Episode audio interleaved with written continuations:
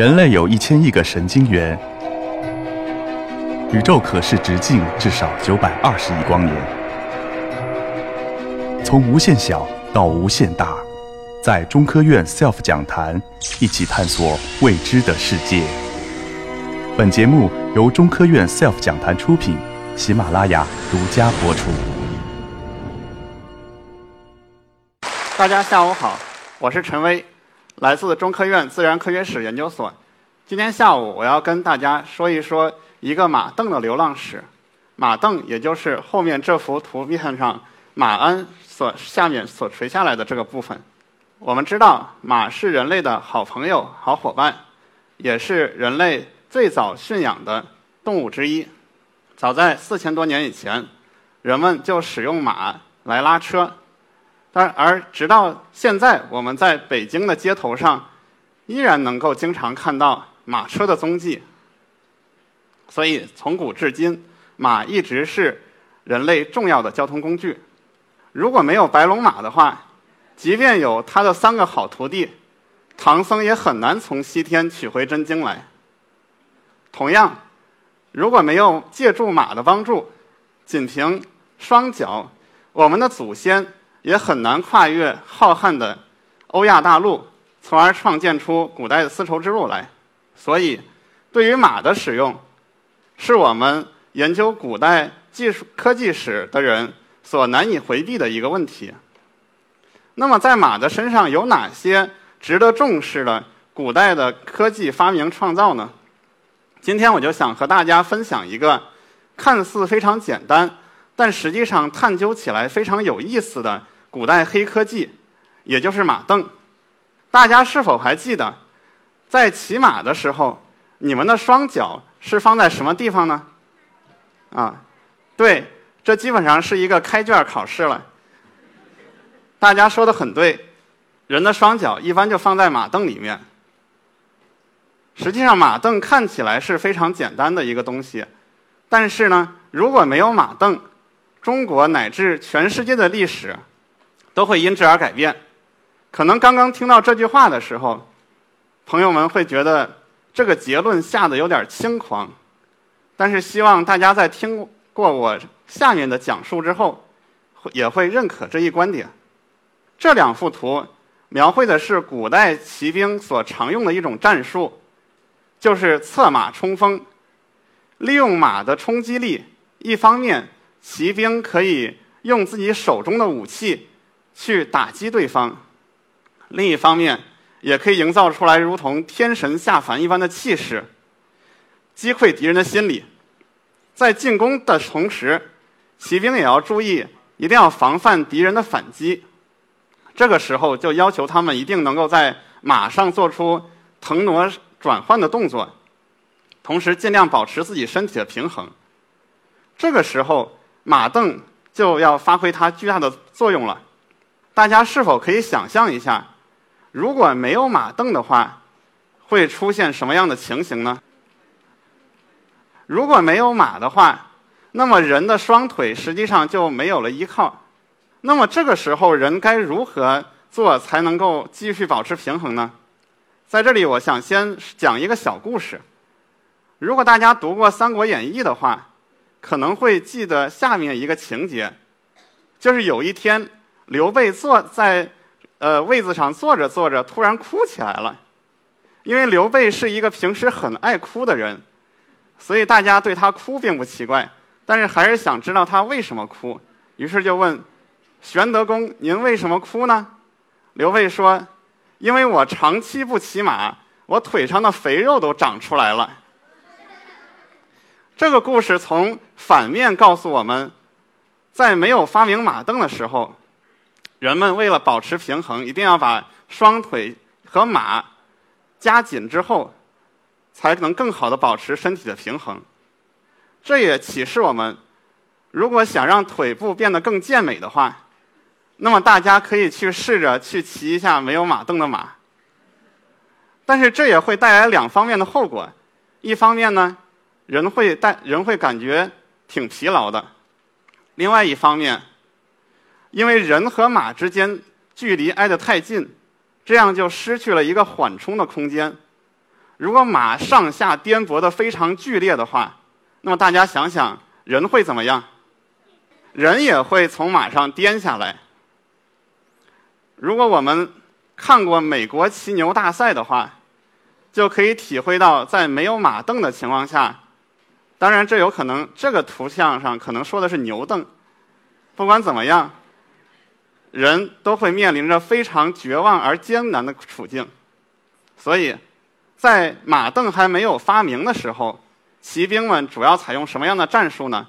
他们一般是躲得远远的拉弓射箭，或者是投掷标枪，而很难拿起长柄武器。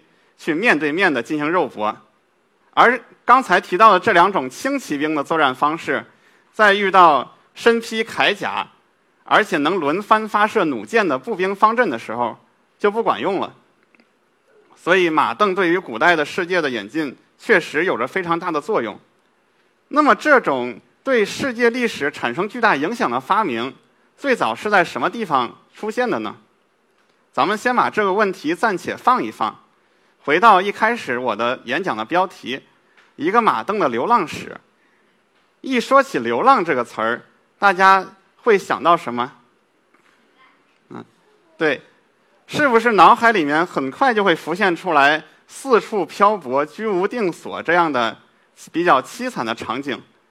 用“流浪”这个词儿来概括马镫发明和传播的历史，其实有一点点夸张的成分，但是也并没有完全脱离。实际情况，如果我们对马镫的历史进行细细研究的话，就会发现其中的头绪还是蛮多的。那么，让我们从这样一件实物来开始。这一对马镫是出土于辽宁省朝阳市，大家不要混淆成朝阳区，是辽宁省朝阳市北票的北烟冯素浮墓的一对马镫。这对马镫被称为是铜鎏金木心马镫，这个名字是什么意思呢？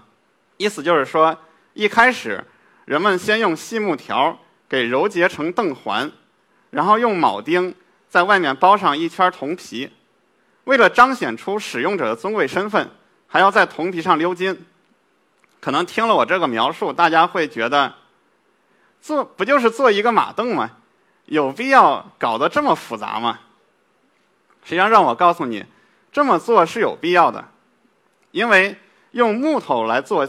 凳芯儿实际上承受不了太大的压力，这个时候就有必要在外面整体的包裹上一层。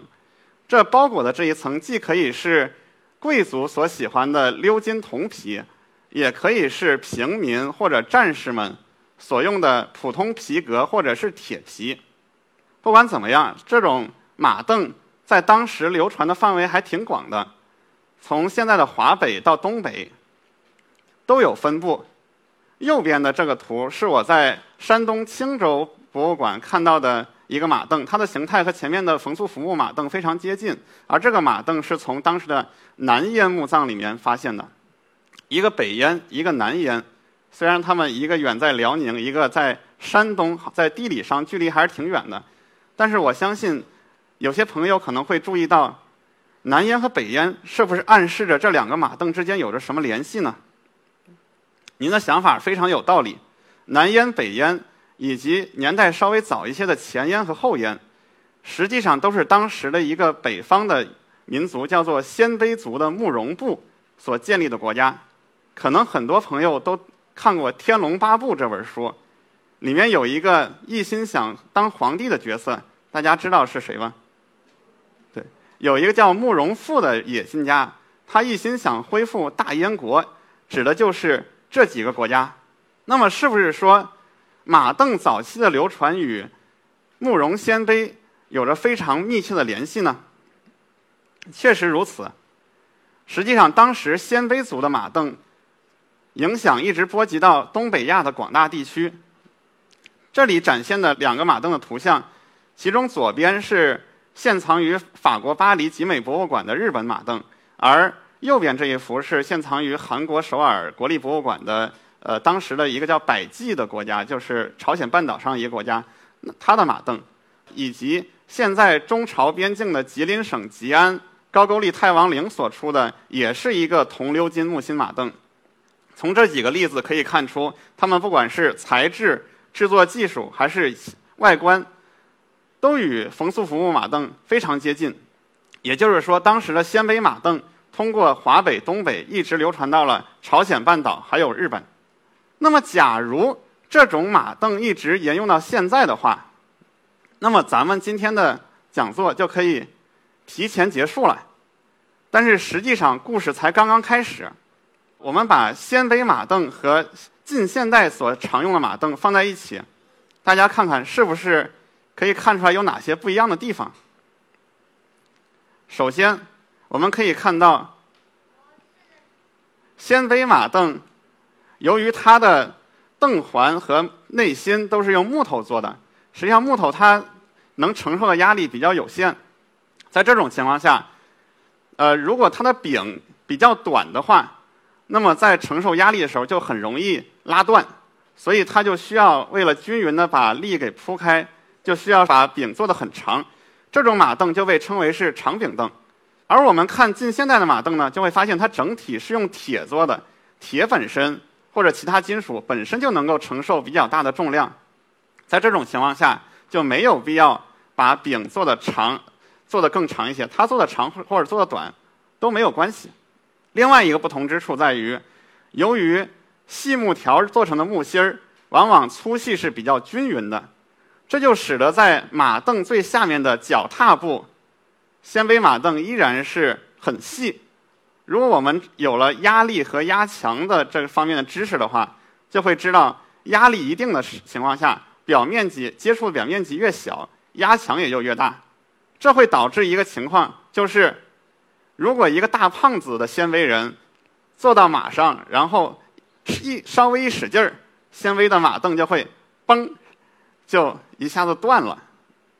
但是我们再看现代马镫，就会发现它的脚踏步完全就是用一块铁皮来制作的，想做多宽就可以做多宽。这样的话，不仅是踩着比较舒服，而且也不会有突然折断的危险。那么可以看可以看出来，鲜卑马镫很难称得上是现代马镫的真正鼻祖了。最多现代马镫就叫他一个叔叔吧，我觉得这又不过分。呃，那么现代马镫真正的鼻祖是在什么地方呢？这个疑问直到我在蒙古国乌兰巴托历史研究所看到一个当时的匈奴马镫模型的时候，才感觉到恍然大悟。这个马镫模型是发现在蒙古国东部的肯特省的。一系列墓葬里面，呃，年代相当于中国的汉朝。这个马镫模型尺寸非常的小，大概相当于我们手掌的一半面积大，呃，因此它基本上就是作为佩戴或者是把玩用的，不能实际使用。但是经过复原呢，就能发现，一方面这个马镫是用铁制作的，材料和现代马镫是一样的；另一方面，它的外观和中世纪欧洲的一些马镫非常的接近，因此可以说。这个匈奴马镫模型好像比鲜卑马镫更接近于现代马镫的始祖，但是这个观点，呃，现在可能还没有得到学界的广泛承认。一方面，可能大家觉得这是一个模型啊，而且还是一个碎片，所以它到底是不是马镫以及它的年代，呃，好像还没有定论。呃，实际上对它的关注还非常的不够。另一方面，可能有些人也会怀疑，匈奴作为一个游牧民族。他有没有发明马镫的能力呢？